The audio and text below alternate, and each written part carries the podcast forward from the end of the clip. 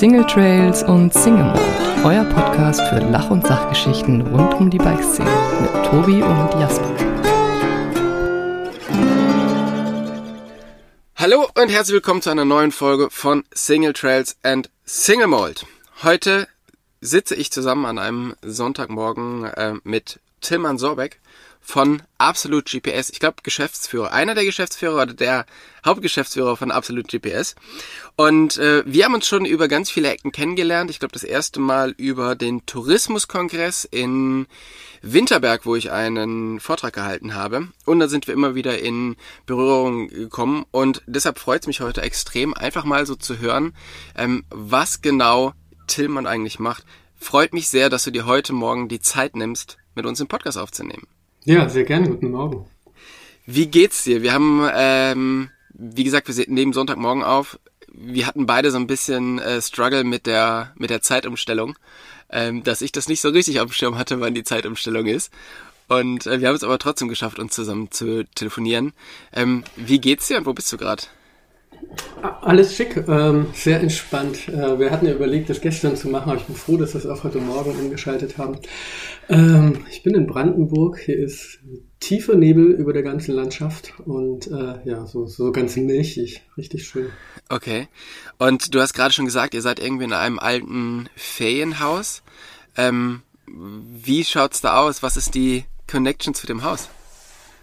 Ähm, ist von meiner Partnerin, die ist hier mal in den Ferien gewesen. Hier sind, äh, ist die Familie quasi aufgewachsen und ähm, ist einfach so über dem, über dem Luch, also so eine riesengroße Ebene quasi, ähm, wo kaum ein Berg zu sehen ist, äh, zumindest in die Richtung, in die ich gucke. Und ähm, ja, bisschen Seen rundherum, bisschen Flüsse, man würde sagen, äh, despektierlich Brandenburger Pampa, aber eigentlich richtig ehrlich, weil mitten in der Natur und einfach, einfach schön. Genau. Das äh, Schlechte an Brandenburg ist ja, da ist nichts und das Gute an Brandenburg ist ja, da ist nichts. Richtig, genau. Also von hm. daher, je nachdem, wie man es sieht, ne?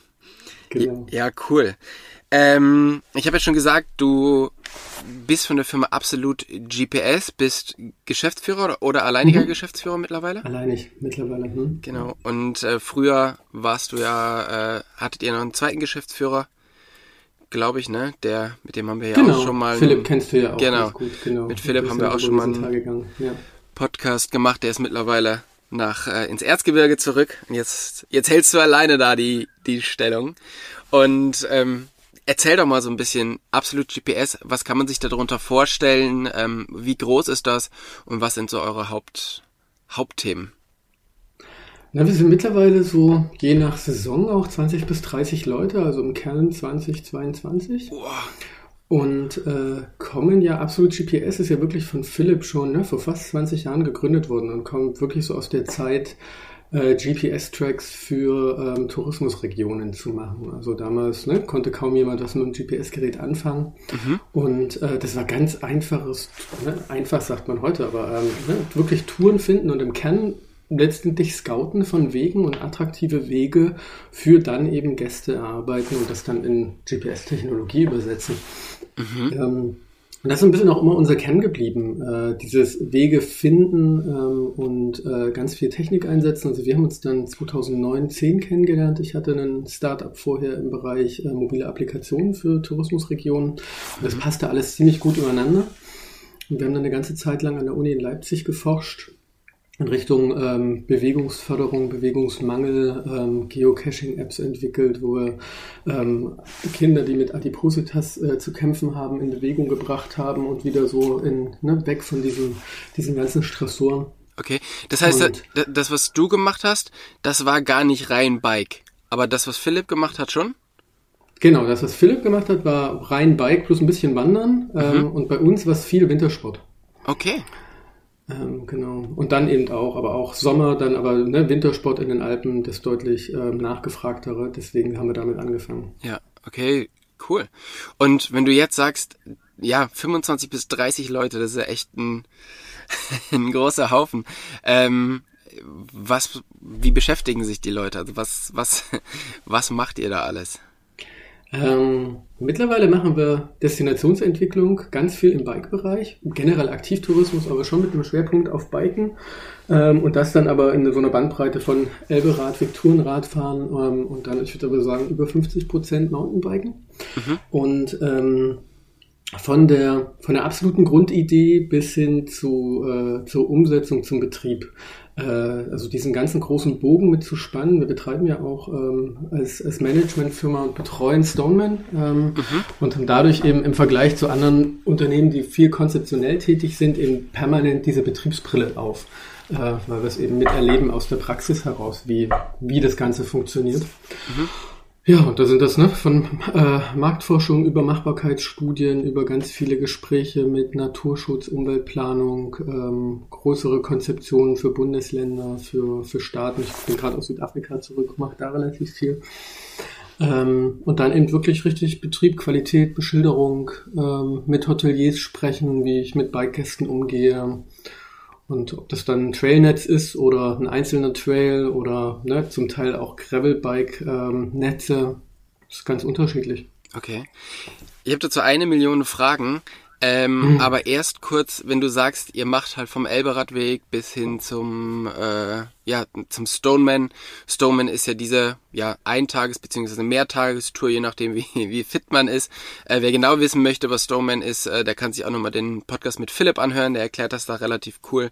Also so ein, ähm, ja, wie so eine Challenge, die ähm, touristisch ja ganz gut aufge aufbereitet ist, ne, wo man sich halt wirklich da in mhm. eure Hände geben kann. Ähm, aber wie weit hoch geht das denn jetzt so vom vom Fahrerlevel das Ganze, was ihr macht? Also macht ihr auch wirklich was für diese Downhill äh, Freeride Leute, die in den Park gehen, oder ist es wirklich Tourenfahren vor allen Dingen? Hm. Es ist für eine Menge wahrscheinlich das Tourenfahren, aber wenn ich auf die Mandate schaue, äh, ne, wir haben einen Masterplan für Albstadt mitgestaltet, ähm, was ja doch ein ganzes Stück mehr Gravity-lastig ist, äh, sprechen gerade mit mehreren Bikeparks über die Weiterentwicklung stecken ja auch hinter dem ganzen Thema Konberg, wo es ja auch darum geht, Fahrtechnik ähm, in allen Entwicklungsstufen zu lernen. Mhm. Äh, also es ist schon relativ breit. Ähm, und klar, ne, wenn du touristisch tätig bist, ist am Anfang, wenn du äh, mit, mit Destinationen sprichst, häufig das Tourenfahren erstmal das Thema. Ähm, aber äh, ne, dieser Trend allgemein Richtung mehr abfahrtlastig, ähm, mehr Allmountain, mehr Enduro, der geht ja auch an den Destinationen nicht vorbei. Das verstehen ja. Sie schon auch.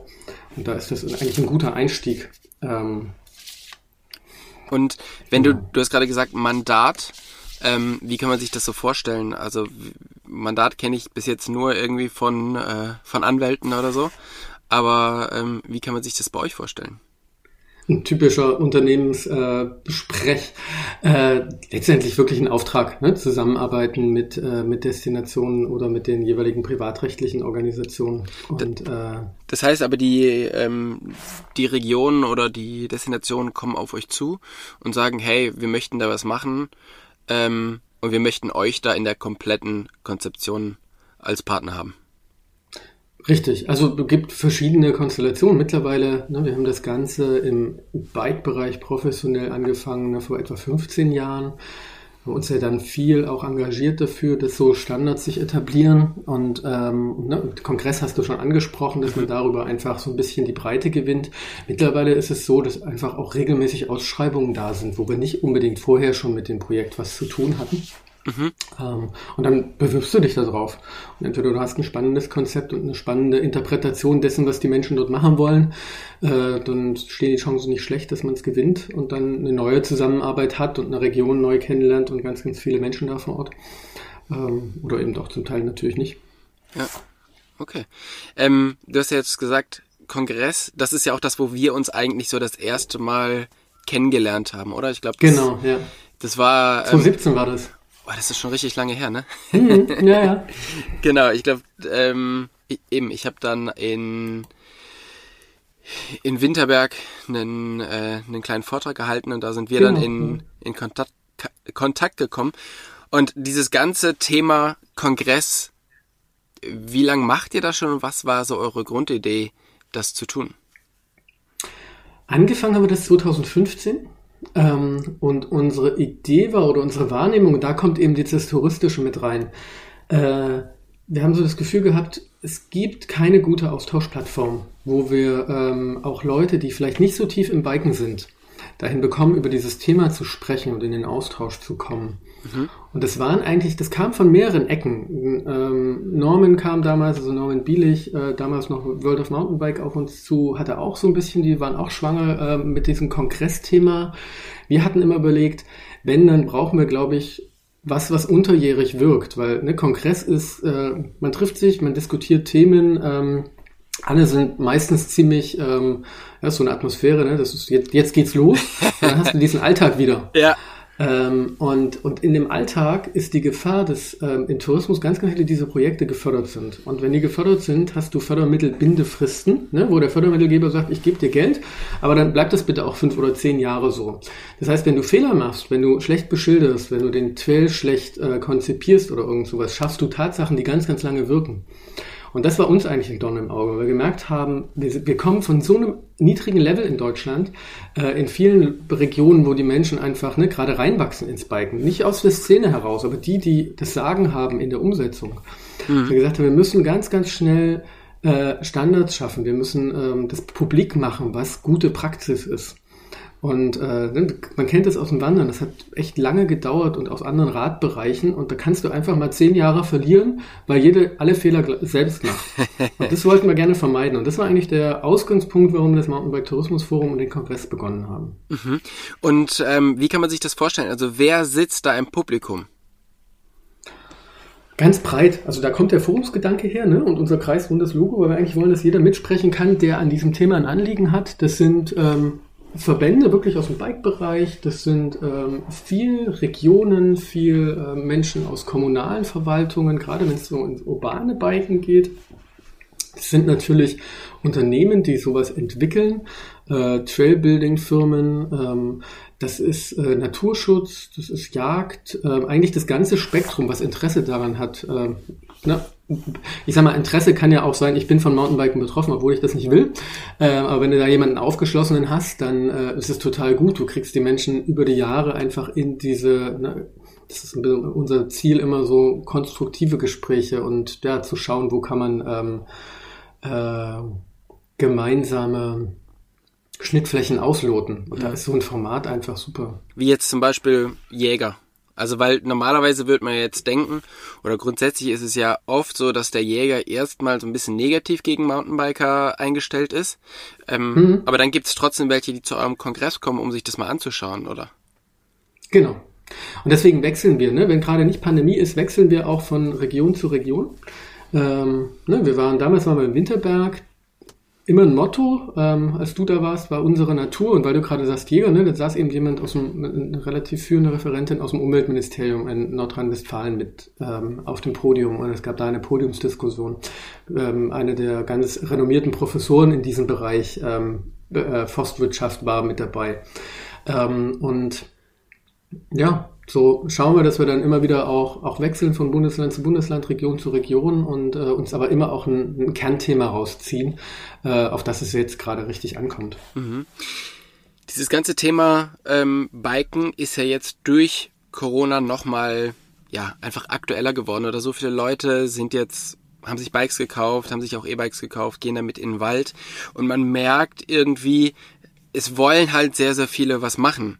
Jetzt ist halt die Frage, wie geht man damit um? Also wie gehen die Regionen damit rum und wer ist denn auch verantwortlich jetzt? Also auf der einen Seite werden halt ganz, ganz viele Bikes verkauft, auf der anderen Seite gibt's aber aktuell noch relativ wenig Infrastruktur, die, was die Leute auch wirklich nutzen können. Wer ist da verantwortlich für?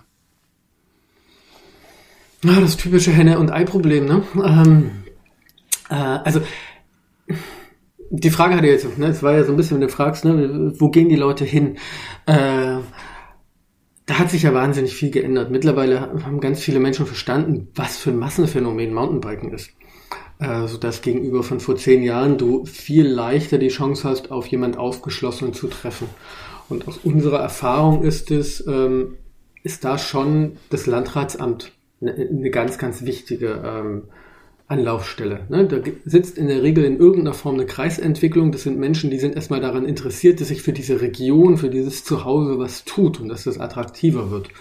Das heißt, entweder über den Tourismus oder eben über die Kreisentwicklung zu gehen und dazu hoffen, auf jemanden zu treffen, der äh, ja, der positiv gestimmt ist gegenüber dem Thema Biken, egal in welcher, in welcher Spielform. Aber es ist ja. Ist es Tja, ist ja, ich wollte gerade sagen, da ist es Industrie oder nicht Industrie, die da auch mit verantwortlich ist. Gut ist, wenn sie sich engagiert, aber ja, nicht ganz einfach zu beantworten, die Frage. Aber es ist natürlich auch so, das Landratsamt, ähm, es gibt natürlich jetzt zwei Möglichkeiten, das irgendwie zu machen. Also entweder wir entwickeln was, weil wir einen touristischen Nutzen dahinter sehen, oder wir entwickeln was, weil wir die Region für unsere Leute, die dort wohnen, interessanter machen wollen.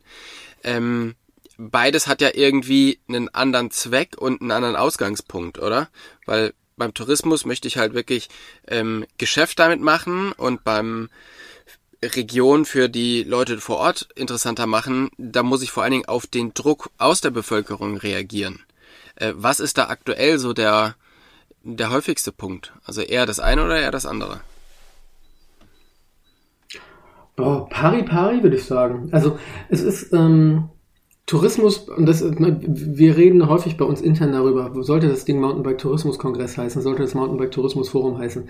Ähm, wenn du aus dem Tourismus kommst und aus der Regionalentwicklung letztendlich, weißt du, dass äh, die Regionalentwicklung immer beides will. Die will natürlich auch touristische Effekte mitnehmen, aber sie will natürlich auch einfach diesen Standort attraktiv machen. Das eine ist gar nicht, schließt das andere gar nicht aus. Wenn du, also mein Credo ist da immer, wenn wir eine Region so schön machen, dass wir, dass auch Gäste sich wohlfühlen, mhm. dann ist die Wahrscheinlichkeit hoch, dass es für den Einheimischen auch funktioniert, wenn ich jetzt nicht sage, ich mache nur drei Forstautobahnen und äh, schließe ansonsten alles fürs Mountainbiken.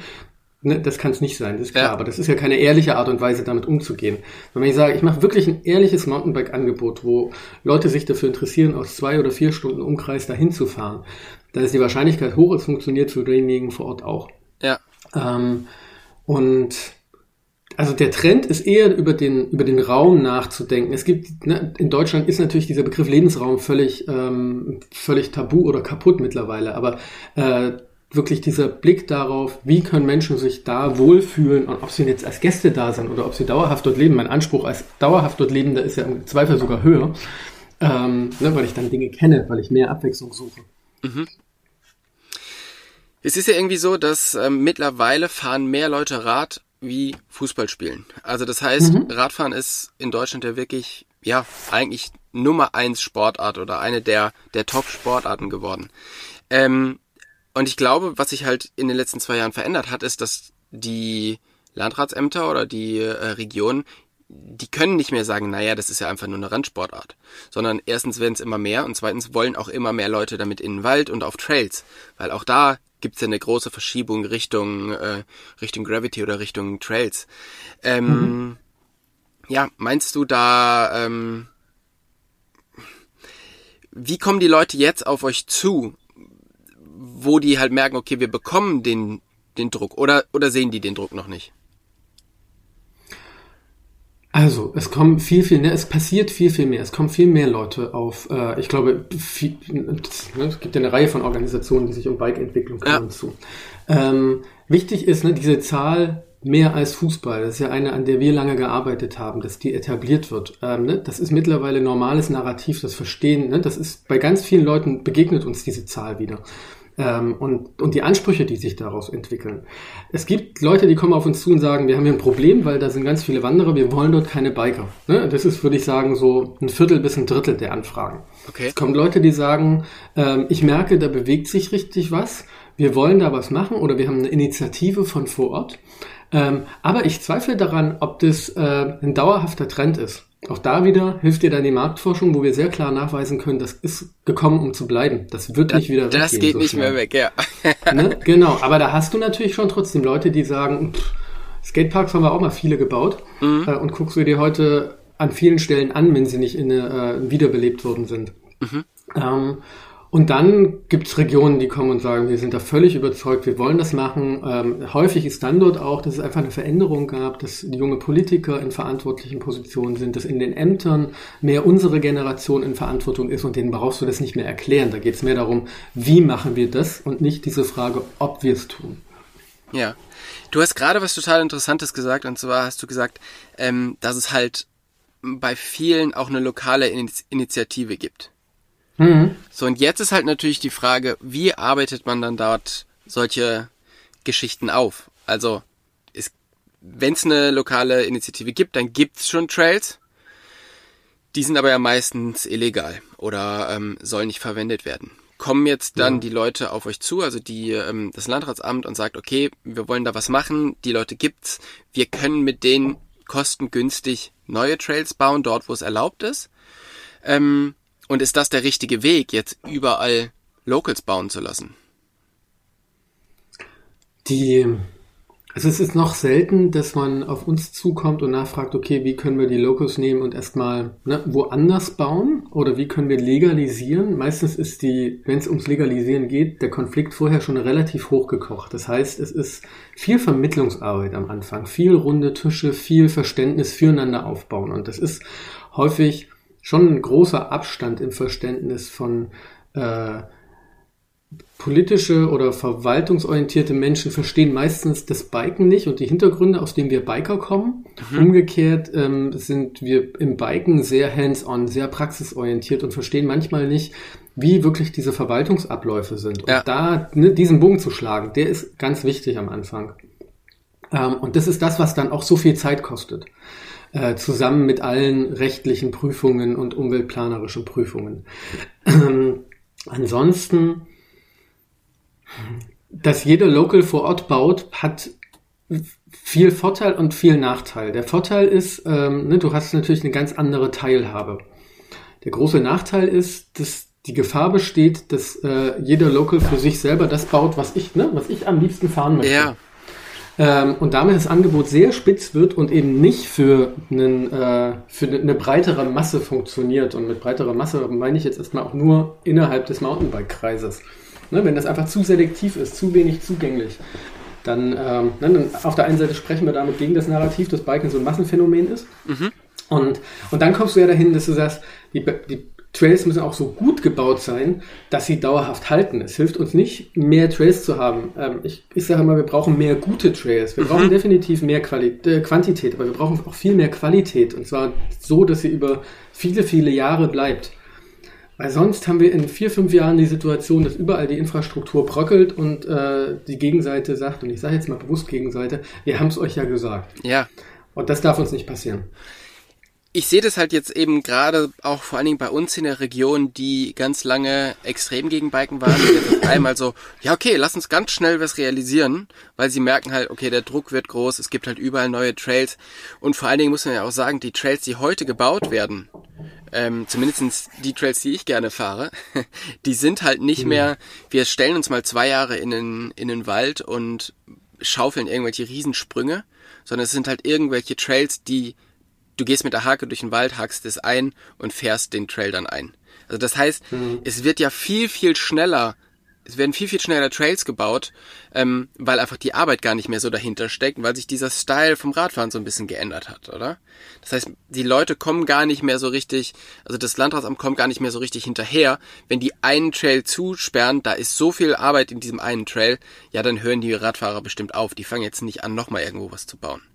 Sondern, ne, der, der Druck ist halt einfach viel größer, dass ich mache einen Trail zu und drei neue entstehen. Und jetzt sieht man halt, die sagen, okay, dann, ihr habt hier ein Gelände, baut da was. Und ich kann sagen, in Lichtenfels bin ich sehr, sehr überrascht, dass die Leute, die dort gebaut haben, es, finde ich, extrem gut verstanden haben, eben nicht das, was du gesagt hast, für sich zu bauen, sondern für alle zu bauen. Also die haben sehr, sehr einfache Trails am Anfang gebaut, wo die anderen Locals, die jetzt vielleicht nicht mitgebaut haben, gesagt haben, ja krass, aber was sollen wir damit? Das ist ja voll langweilig, so eine blaue. Wir wollen ja irgendwelche mhm. Kicker. Und trotzdem haben sie es geschafft, so ähm, einfache Trails zu bauen. Und mittlerweile fahren da wirklich, ja, Leute mit, ich sag jetzt einfach mal so Schutzblechen am Rad, ne? Ich glaube, da kann sich jeder was drunter vorstellen, fahren diese blaue Linie runter. Und das ist ja genau das, was wir eigentlich erreichen möchten, oder? Und an anderen Stellen ist es so, die haben auch ein Grundstück zur Verfügung gestellt bekommen und das erste, was sie gemacht haben, sind riesen Kicker in den Garten oder in den, in den Wald zu stellen, mhm. wo wahrscheinlich irgendwie aus dem Umkreis fünf Leute drüber springen können. Also wie schafft man das denn, das wirklich so auch unterm äh, im Auge zu behalten, dass genau das eben nicht passiert, sondern eher so wie bei uns daheim. Das ist ähm, einfach eher für die für die ähm, ja Sonntags Mountainbiker ist. Ich glaube, durch viel Austausch und ein Stück weit auch durch Vertrauen. Wir haben letzten Donnerstag ähm, gerade eine Runde gehabt in Sachsen. Wir betreuen ja diese ähm, Entwicklung in Sachsen ein Stück weit mit der Netzwerkstelle für Mountainbike-Tourismus und haben da bewusst einen Szeneabend etabliert, der digital stattfindet. Und ich war baff, wie pragmatisch, wie zielorientiert und genauso wie du es von dir zu Hause erzählt hast, da die Diskussion mittlerweile ist und wie sehr sich da auch die, die Ansprüche an, an Mountainbiken von denen, die wirklich was bewegen wollen, verändern. Du hast natürlich die, die ne, die Kicker bauen wollen ähm, und da vor allem an sich denken, aber ich glaube, dass das funktioniert dann meistens nicht, dass solche Menschen wirklich das Grundstück in der Menge bekommen. Und da, da hilft einfach gerade dieser Generationsumbruch. Ich glaube, der Generationsumbruch ist auch im Biken. Ne? Der ist nicht nur in der Verwaltung. Und ähm, mhm. da inklusiver zu denken und zu schauen, wie, wie nehme ich alle mit, bin ich eher überrascht, ähm, wie toll sich ähm, da das auch aus der aus der, aus der Gruppe der Initiierenden ähm, bewegt. Wenn du schaust auf die vielen Vereine, die gerade entstehen, ich meine, das ist ja brutale ehrenamtliche äh, Arbeit und äh, viel mehr Freizeit hast du dann nicht. Ja. Äh, und irgendwann kommst du in die Situation, gar nicht mehr biken gehen zu können, weil du dich so sehr um den Verein kümmern musst. ja. ne? Also häufig tragen das ja wenige richtig, richtig engagierte Leute. Und meistens äh, sind die Leute dann auch so, wie du es beschreibst, dass sie ähm, andere mitnehmen wollen und merken, dass sie dadurch viel, viel erfolgreicher sind. Und dann kannst du ja immer noch selektiver bauen mit der Zeit. ich glaube, das ist wirklich so ein, ähm, ein Punkt, oder dass man versteht, erst einfach bauen, möglichst viele Leute mitnehmen und dann, wenn man das Vertrauen gefunden hat, ähm, oder das Vertrauen von der Region bekommt, dann kann man halt auch ein bisschen was Spannenderes bauen, oder? Genau. Also das ist äh, das, was wo wir eigentlich in jedem Prozess früher oder später hinkommen äh, dieses eine Wort Vertrauen. Vertrauen und Wertschöpfung, äh, Wertschätzung, dieses aufzubauen und das, das ist eine Haltung, die du selber mitbringst als Projektinitiator. Ähm, nicht mit so einer Anspruchshaltung, ich muss das aber kriegen und wir haben einen Anspruch darauf, sondern nee, wir, wir, wir beweisen uns, wir beweisen uns, dass wir einen Platz haben das, ähm, und wir erklären das auch gerne ein drittes oder ein viertes Mal. Das, da muss man sich nicht abbügeln lassen, aber diese Grundhaltung zu haben, äh, mit Geduld was aufzubauen und zu sagen, ja, wir, wir sind überzeugt davon, wir machen was Gutes für die Region und deswegen darf man uns auch ein Stück Weg oder ein Grundstück anvertrauen. Ich glaube, das bringt einen relativ weit. Und wie, ähm, also jetzt ist es natürlich so, Region A kriegt quasi so wie so einen kleinen Bikepark, Region G, B kriegt wie so ein Trail Center ähm, jetzt möchte Region C natürlich auch irgendwie da jetzt nicht komplett hinten dran sein und so die Schnarchnasenregion werden. Ähm, mhm. Jetzt haben die auch so einen Biker da, der vielleicht auch was machen kann. Und der hat auch schon gesagt, er würde gerne was bauen. Aber die, der Bürgermeister, die Leute vom äh, Landratsamt, die haben halt überhaupt gar keine Ahnung, wie so ein Trail ausschaut. Ähm, und die lassen sich jetzt erstmal von dem Biker vor Ort sagen, na ja, klar, wir kriegen das schon hin. Wie, ähm, weil da sind wir ja wieder bei dem Thema, okay, wir können jetzt hier Fehler machen, die Auswirkungen auf die nächsten zehn Jahre oder so haben. Wie kann man die Leute besser mit an die Hand nehmen und die auch informieren, was wirkliches Mountainbiken ist? Also was, was wirklich benötigt wird. Zum einen sind die Ämter jetzt schon auch äh, kreisübergreifend und ne, hier in deinem Beispiel gemeindeübergreifend im Austausch. Ähm, da würde ich ein bisschen drauf hoffen. Ich meine, wenn der, wenn der lokale Biker ähm, nicht gut informiert. Eigentlich müsste es von dem ausgehen, der, ne, der initiiert. Der, mhm. ähm, ansonsten. Aber der ähm, möchte ja erstmal für sich was bauen. Der möchte mhm, ja. ja. gerne, dass seine Trails, die er schon gebaut hat, jetzt entweder legal sei, sind, oder der möchte jetzt nicht als allererstes mal eine blaue Linie bauen, wo er ja eigentlich gar keinen Bock hat, runterzufahren. Mhm. In deinem Extrembeispiel wüsste ich jetzt auch nicht. Ne? Also wäre meine Hoffnung, dass, äh, dass irgendeiner der Verantwortlichen früher oder später über äh, Informationen, über Leitlinien, über sowas wie unseren Kongress, ne? Mhm. mache jetzt am 24., 25. Mai, geht es um gute Wege. Geht nur darum, wie komme ich von der Idee zum Trail, wie mache ich das gut. Ähm, ne? Über solche letztendlich Ressourcen ähm, stolpert. Der DAV macht da viel, die DIMP macht da viel. Ähm, ne? Also die, die, die Informationen sind ja da draußen. Ähm, und, äh, Aber ihr geht nicht ak aktiv auf irgendwelche ähm, Regionen zu und sagt, hey, wir möchten jetzt gar nicht erstmal was mit euch verdienen, sondern aber das hier ist so ein Leitfaden, wenn ihr was machen wollt, so sollte das ausschauen. Wenn ihr dann noch weitere Fragen habt, kommt gerne zu, zu uns, wir verdienen sehr gerne Geld mit euch, aber erstmal geht es uns darum, euch zu erklären ähm, oder euch so ein bisschen zu zeigen, was ist denn, ja, was ist denn im, im Biken überhaupt benötigt und diese Info kostet jetzt erstmal nichts. Weil ich, ich habe mit dem, mhm. ähm, mit dem Landratsamt zusammengesessen und da lag ungefähr, in jedem Landratsamt lag ein, ähm, ein Katalog von Velo Solution. Klar, die möchten jetzt erstmal was verkaufen, aber genauso könnte man ja auch eine Broschüre machen, was, wie schaut so eine, so eine Bike-Entwicklung aus? Und das sind quasi so die ersten Steps. Wir haben vielleicht noch ein YouTube-Video dazu und das geht erstmal an alle Regionen raus dass genau diese Fehler nicht entstehen, oder? Ja, das ist ja so ein bisschen das, was ähm, hinter der gemeinnützigen Arbeit beim Mountainbike Tourismus Forum steckt. Mhm. Ähm, und äh, so, so eine Initiative wie Bike Spirit, die wir da zurzeit haben, wo wir versuchen auch die Industrie mit einzubinden, die, die zielt ja genau auf sowas mit ab, zu schauen, mhm. wie können wir Rechtslage klären, wie können wir allgemeinverständlich für jemanden, der mit Biken nichts zu tun hat, das aufbereiten. Wir werden den Kongress jetzt auch so machen. Ne? Ja, dadurch, dass es digital ist, hat viele Nachteile, hat aber eben auch den Vorteil, du kannst es aufzeichnen, du kannst Leute von weltweit dazu holen äh, und du kannst es danach eben auch Netflixen ähm, und dir, dir immer noch angucken ne? und kannst ja. dir eben auch nur die fünf Minuten angucken, die wichtig sind. Ähm, und äh, und damit halt viel mehr noch nach draußen zu senden. Also wir sind ja gerade an so einem Kipppunkt. Ne? Es gibt Themen, die beginnen uns selbst zu langweilen, weil wir sie schon über zehn Jahre vielleicht hoch und runter kauen und das ist meistens ein Zeichen dafür, dass es anfängt so langsam äh, in der Breite anzukommen. Und äh, es ist aus meiner Sicht da so wichtig, die nächsten zehn Jahre genau das weiterzumachen ja. und uns nicht selbst zu langweilen, weil wir ansonsten unseren Erfolg verlieren würden, für den wir so lange so hart gearbeitet haben. Mhm. Ja, ich glaube, das... Und klar, ne? Entschuldigung. Sowas wie Schneestern, ne? Ja, sorry. Äh, ne, Schneestern, logisch. Ne? So ein Verteiler ist super und wenn ich da was versenden kann, auch das gibt ja Anlass, sich mit einem Thema auseinanderzusetzen und, ähm, und dann nach weiteren Informationen zu suchen. Ja. Ja, ich finde es halt, ähm, finde es halt total spannend, was, was ihr macht und wie ihr, wie ihr die Leute halt an die Hand nimmt und bei dem, bei den ganzen Sachen, die ich von euch gesehen habe, da kommt halt wirklich was Sinnvolles bei raus. Ne? Und ich habe halt immer so ein bisschen das Gefühl, es wäre halt einfach geil. Also ihr könnt euch halt nicht, äh, ihr könnt euch halt nicht teilen. Ihr, ihr seid 25 Leute, das ist halt schon einfach ein Riesenapparat. Ähm, und ihr könnt halt nicht noch mehr Leute erreichen, aber es wäre halt einfach so geil, wenn man halt noch mehr Leute erreichen würde, oder? Klar, aber da können ja alle mitmachen, ne? Also die, ähm, vielleicht müssen wir auch differenzieren, ne? Absolut GPS sind diese 20 bis 25 Leute, das Mountainbike Tourismusforum sind vier.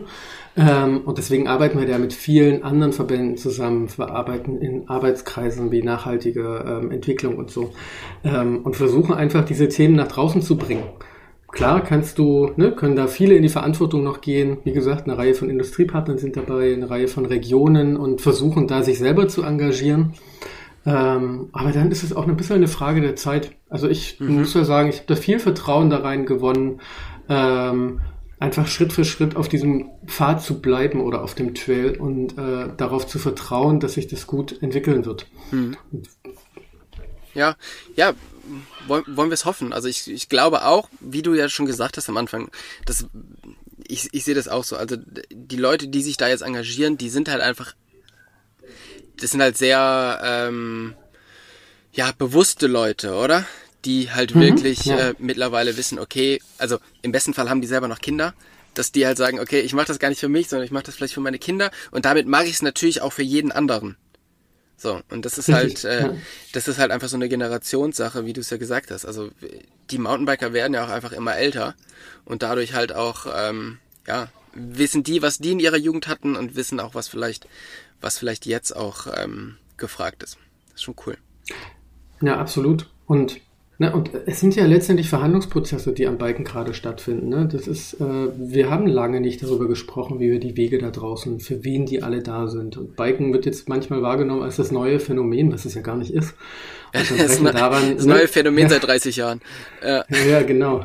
Äh, und dann brechen daran Konflikte auf, wo man einfach lange nicht miteinander im Gespräch war. Und das auszuhalten kostet manchmal Kraft, aber wenn du ne, so bewusste Leute hast, wie du das gerade beschrieben hast, dann kann das für eine Region wirklich auch eine Verjüngung bedeuten und, und viel Tolles entstehen. Ja.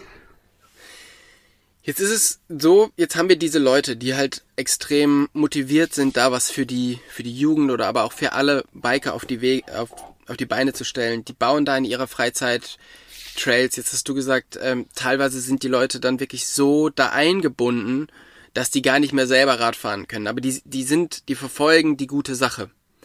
Und jetzt kommt, mhm. Jetzt entstehen da mehrere Trails und die Region wird bekannter für Radfahren und irgendwann kommt das Landratsamt oder die, die Tourismusregion ähm, und sagt, hey cool, wir haben doch da jetzt so geile Wege, lass doch jetzt damit Geld verdienen und das bewerben. Denkst du, das ist ein Problem? Also, dass auf der einen Seite ja auf äh, ehrenamtlicher Arbeit alles das gemacht wird und auf der anderen Seite wird es dann aber von Richtung Tourismus und Richtung Geldverdienen gemünzt? Also wenn ich es mir einfach aneigne, halte ich es generell mal grundsätzlich für ein Problem, ganz klar. Ähm, es, die Erfahrung zeigt, äh, es funktioniert nur dann wirklich gut, wenn man einen, einen, Konsens findet vor Ort und wenn man gute Kompromisse findet, wo sich jeder wiederfindet, ne? wo sich die wiederfinden, die es vielleicht ehrenamtlich gebaut haben und wo die Interessen ähm, auf der anderen Seite vielleicht auch touristisch oder politisch ähm, oder eben auch von anderen Zielgruppen erfüllt werden. Ähm, an sich, ich meine, das ist ja ein typisches ein typischer Zeitpunkt, den wir gerade erleben. Ganz, ganz viele ähm, Sportarten oder auch andere ähm, Bewegungen haben das erlebt, dass sie von einer kleinen Gruppe von Enthusiasten irgendwann so interessant wurden für eine große Gruppe. Ich meine, wenn ich Apple-Jünger war vor 20 Jahren, äh, ne, da war ich äh, in einer kleinen Gruppe unterwegs. äh, dann gab es irgendwann dieses Ziel von Jobs, wir wollen bis 2013 auf jedem Wohnzimmertisch liegen. Ja. Ähm, und das hat natürlich auch Leute rausgetrieben ne, von Apple, die sagen, Gottes Willen, ist überhaupt nicht mehr mein da, Ding. Das ist nicht mehr, das ist nicht mehr mein ne? Apple. Richtig, genau. Auf der anderen Seite guckt die Industrie für die gutes Geld damit. Also von ne, das Mountainbiken per se nicht kommerziell wäre, kann man nicht behaupten. Mhm. Ähm, und dann ist aus meiner Sicht, äh, wenn man sagen kann, wir schauen, wie wir gut auch für ein Steueraufkommen zu Hause dafür sorgen. Oder wenn du wieder dieses Beispiel Fußball nimmst, schau in diese Republik, was Fußball für wirtschaftliche Effekte hat und was das aber vor Ort dann eben auch für Vorteile haben kann, für Integration, für Inklusion, für Kinder-Jugendarbeit.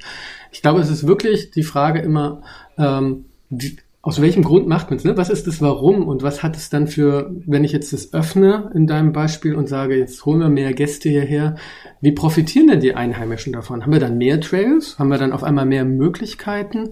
Oder äh, wird was investiert in ein ähm, Kinder- und Jugendzentrum oder in, in, in Ausbildung, in Fahrtechniktraining oder sowas? Also ich glaube einfach da gut drauf zu schauen, dass dann die Menschen, die es vor Ort getrieben haben ähm, und die es aufgebaut haben, davon wirklich profitieren. Da, dann kann eine runde Lösung draus werden. Mhm.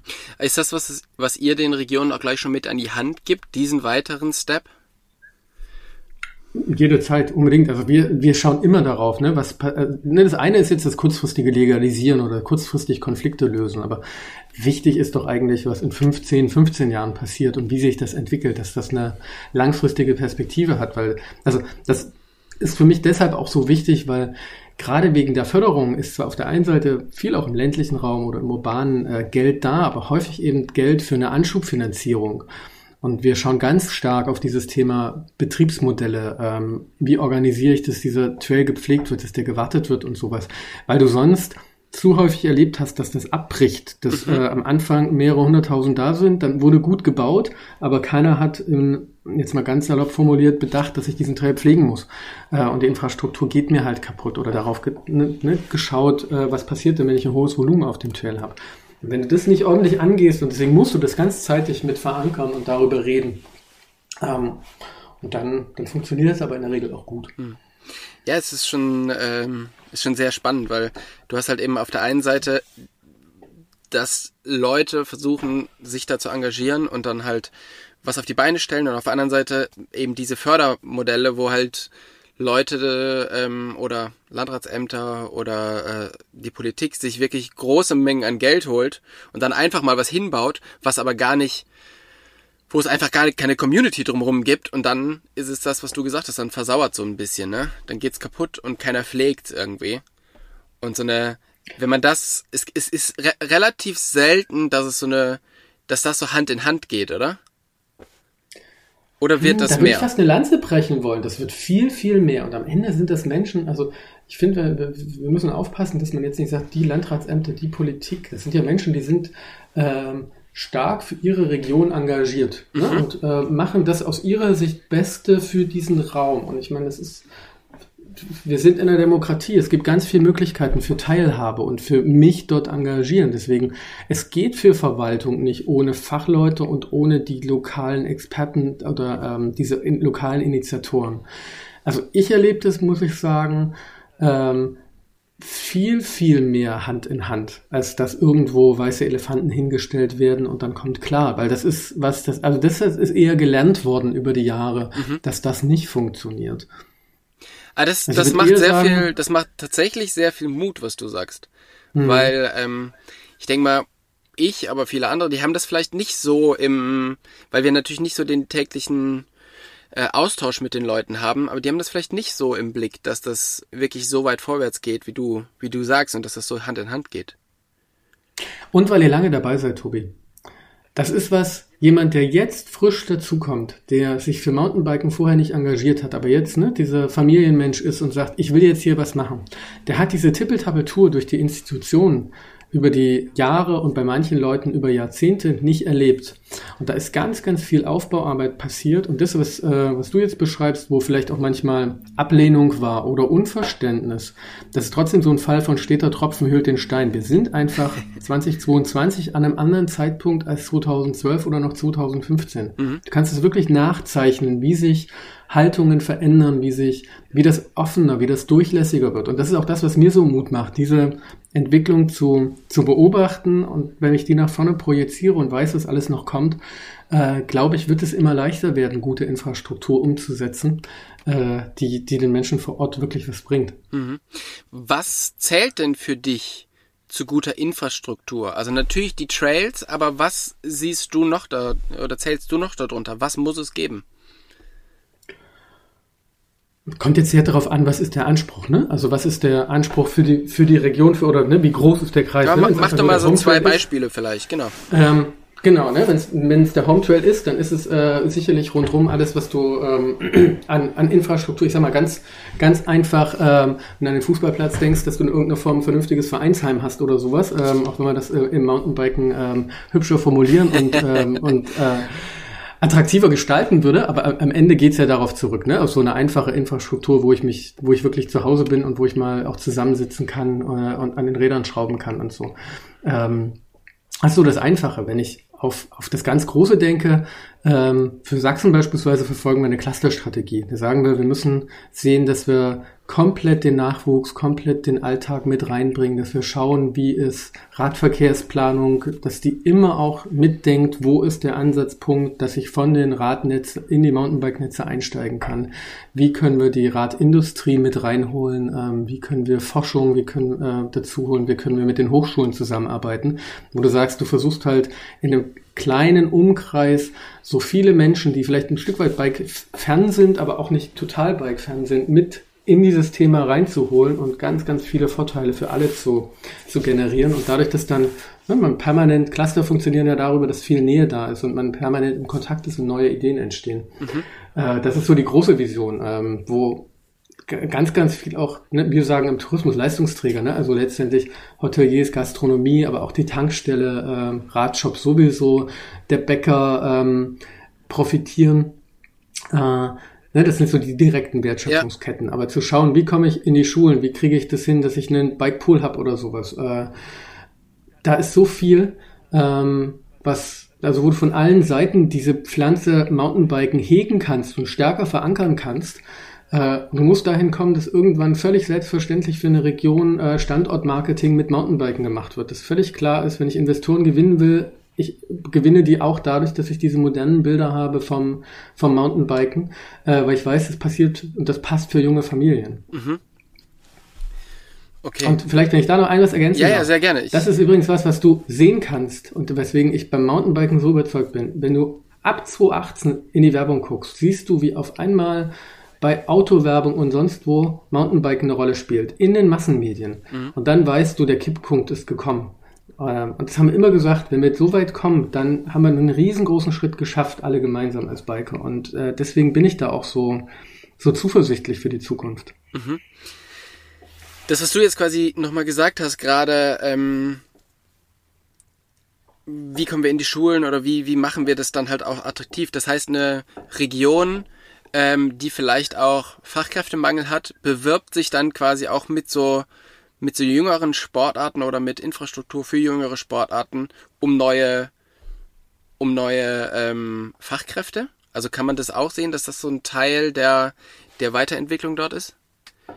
Klar, also wenn es ehrlich ist, ne? also wenn es funktioniert, ne? wenn wenn das Sachen ländlicher Raum, ähm, ich will jetzt keinen nennen, ähm, aber äh, vielleicht eine Region, die eher am Rand war, ähm, die, die, wo es wirtschaftlich nicht vorangeht, wenn die in ein, dieses Thema Mountainbiken so investiert, dass du sagst, als gut ausgebildete Fachkraft, ich bin bereit, dahin zu ziehen, weil ich ne, die Arbeit habe und einen wirklich guten Arbeitgeber, ähm, dann aber ne, auch eben nicht eine Stunde von der einen Seite von München an die andere Seite von München pendeln muss, äh, um mir die Wohnung zu leisten, sondern direkt auf den Trail nach der Arbeit gehen kann. Und ähm, wenn das funktioniert, klar ist das ein Argument für Fachkräfteansiedlung und für, also die Fachkräfte kommen, wenn die Ansiedlung der, der, der, der, Firmen funktioniert. Aber das ist was, also diese Karte wird ganz bewusst gespielt und deswegen denke ich auch, wir, das, wir müssen diesen Weg gehen, wenn wir in der Breite gute Bike-Infrastruktur wollen, müssen wir schauen, welche positiven Effekte können wir für die Gesellschaft insgesamt, die nicht nur fürs Biken sind, bewegen. Wenn wir das können, dann ziehen wir ganz viele Leute auf unsere Seite, die an sich sich fürs Biken nicht interessieren, aber die sich für die positiven Infekte äh, des Bikens interessieren. Mhm. Okay. Ja, ist super spannend. Also das ist auch nochmal ein Thema, was, ähm, also ne, während wir reden, äh, arbeitet jetzt gerade so die ganze Zeit in meinem Kopf und es ist total interessant zu sehen, wie viel das Biken eigentlich ja auch für eine Region tun kann Mhm. Weil wir denken ja immer nur so geil, ich will einen Trail und da will ich runterfahren. weißt du, ja. aber es hat halt einfach so viel mehr drumrum und natürlich, ich weiß viel davon, aber trotzdem vergisst man es auch immer mal wieder und ähm, man weiß gar nicht, wie, ähm, wie viel Schlösser dieser Schlüssel aufschließt, den man, den man da irgendwie in der Hand hat. Und das ist, ja. das ist irgendwie super spannend. Wenn man über eure Website geht, dann fällt vor allen Dingen ein Wort auf, ähm, was, glaube ich, erklärt werden muss. Vor allen Dingen, was mir mal erklärt werden muss. und zwar das, das Thema Nach ähm, Machbarkeitsstudie. Was ist das und wie sieht sowas aus? Ähm, ich hätte jetzt gedacht, das Wort Stakeholder. tatsächlich. ähm, das kenne ich tatsächlich, aber.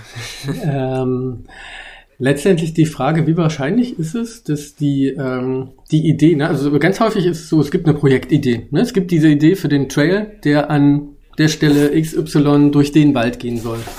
Und jetzt kannst du relativ schnell ähm, dir über eine Reihe von Quellen, sei es Geoinformationssysteme, also Datenbanken, die Geoinformationen haben, zum Beispiel to, äh, über Naturschutz äh, Gebiete ähm, in den verschiedenen Schutzklassen über, ähm, ne, gibt Artenschutzdatenbanken und so weiter. Also du kannst ganz, ganz viel ähm, Layer quasi an Informationen über eine Region legen, ähm, um zu schauen, kann das, was du als Grundidee mal hattest, was auf den ersten Blick vielleicht spannend aussieht, in diesem Wald oder in dieser Fläche ähm, einen Trail zu bauen, ist das denn überhaupt möglich? Ist das, ergibt das einen Sinn?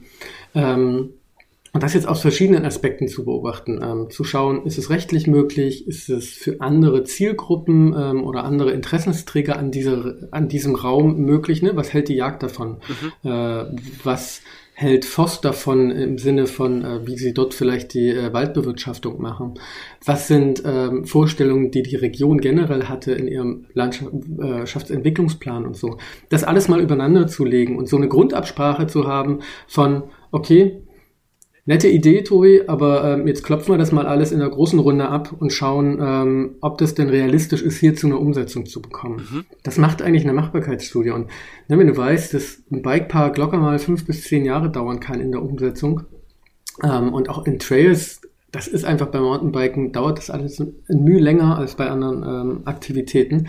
Du da auch drei, vier Jahre mal leicht sitzen kannst, dann macht es wahnsinnig viel Sinn, das relativ zeitig ähm, alles mal übereinander zu legen und so diese Grundperspektiven einzuholen. Aber das ist vor allem auch ein kommunikatives Instrument. Du holst damit alle mal an den Tisch und sagst, lasst uns mal darüber nachdenken, wie und ob das gehen kann.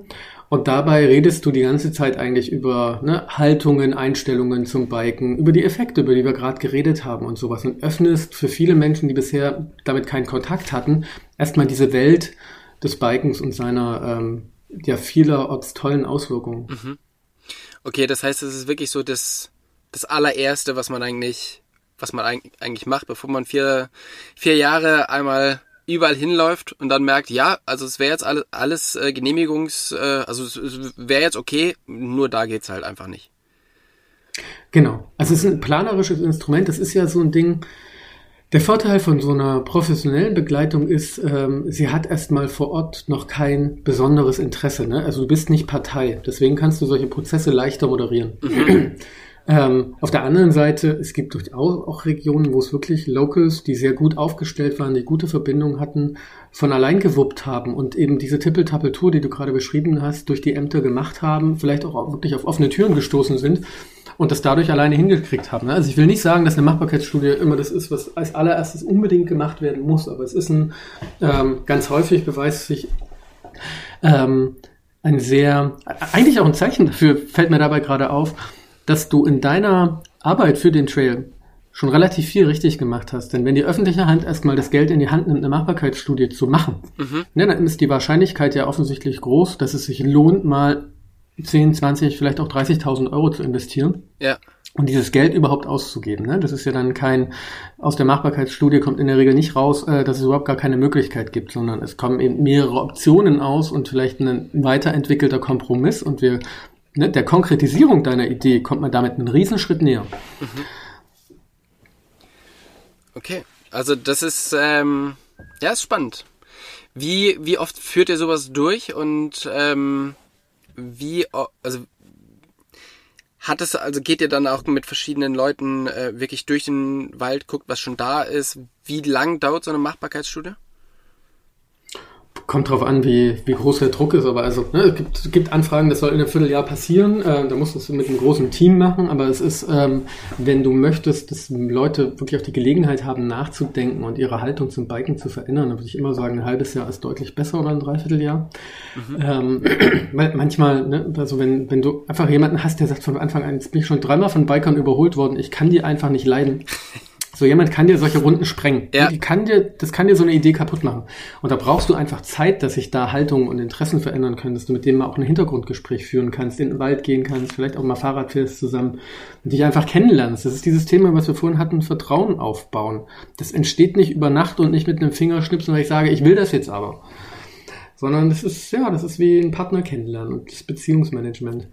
ähm, und äh, ja, was, also, was auffällig ist, ist eigentlich nie, ich kenne keinen Fall, ähm, wo eine Machbarkeitsstudie passiert ist, ne, die ernsthaft war, wo danach gesagt wurde, hier geht gar nichts. Okay. Also das ist uns noch nicht untergekommen und ähm, ja.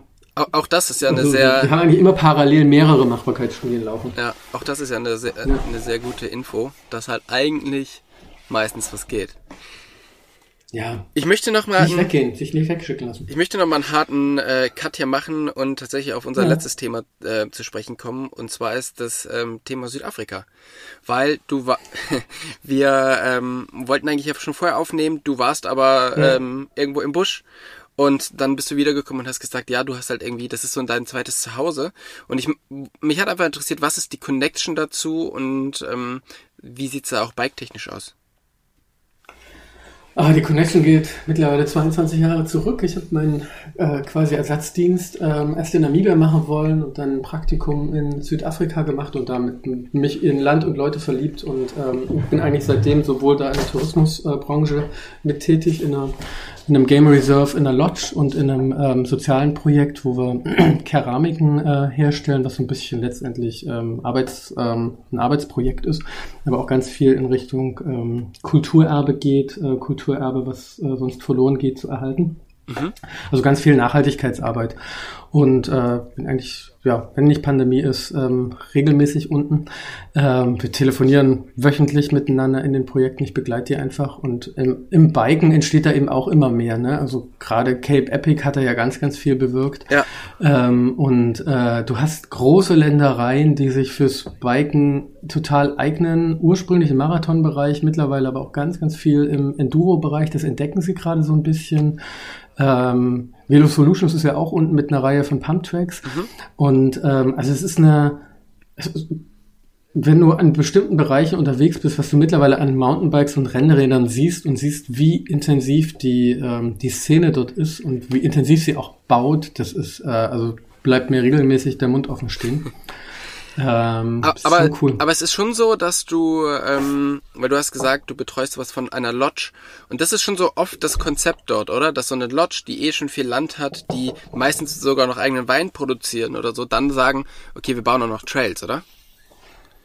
Ja, wenn es die wirklich großen äh, Räume sind, dann schon. Also es, du hast es in den Nationalparks, also du hast zunehmend auch, dass du in äh, in Wildreservaten oder Nationalparks, also schon auch staatlich ähm, oder halbstaatlichen ähm, äh, Ländereien äh, sowas siehst.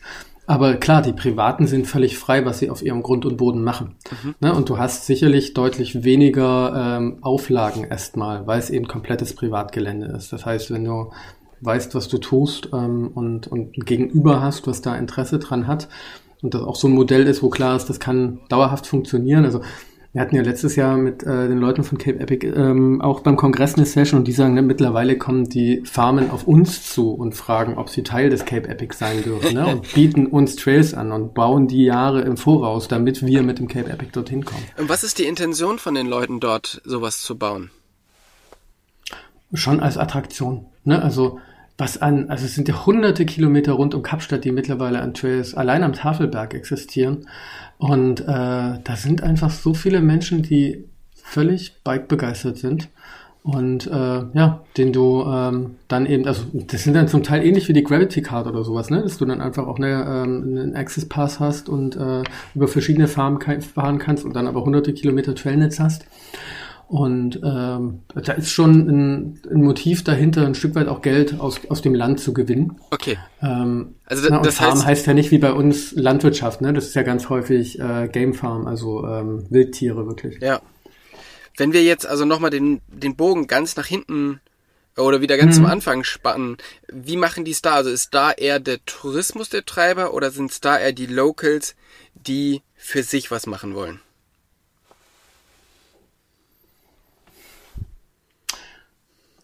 Hm. Ja, vielleicht wirklich mehr die Locals im Sinne von Freizeit. Okay.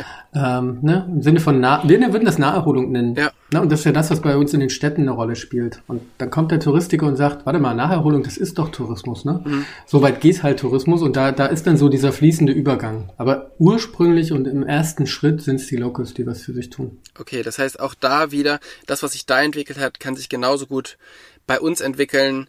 Ähm, der Druck kommt quasi von, oder die, die Arbeit, die gemacht werden muss, ist wirklich von den Locals da, dort was Cooles mhm. ja. entstehen zu lassen und dann, ähm, ja, wir sind auf einem guten Weg, denke ich, oder? Absolut. Also, und ich finde, das ist auch ein, das ist auch eine, ein super, ein super Schlusswort. Und äh, was ich aus dem Gespräch mitgenommen habe, ist nämlich genau das. Wir sind auf einem guten Weg, wir müssen noch ein bisschen langen Atem haben, aber es geht alles in die richtige Richtung. Und ähm, ich möchte mich sehr bei dir für das Gespräch bedanken. Es hat mir sehr viel Spaß gemacht. Und äh, ich bin sehr, sehr gespannt, was noch für coole Projekte von euch kommen in der nächsten Zeit. Ja, danke dir. Danke dir, dass du das, dass du diese Bühne bietest ähm, und damit ja genau das, was wir unterwegs besprochen haben, ne? Dieses einfach Informationen verbreiten, ähm, diese ganzen verschiedenen Perspektiven einfach äh, zugänglich machen. Das ist total wertvolle Arbeit, die ihr hier macht. Danke. Vielen Dank und bis bald. Tschüss. Bis bald. Ciao.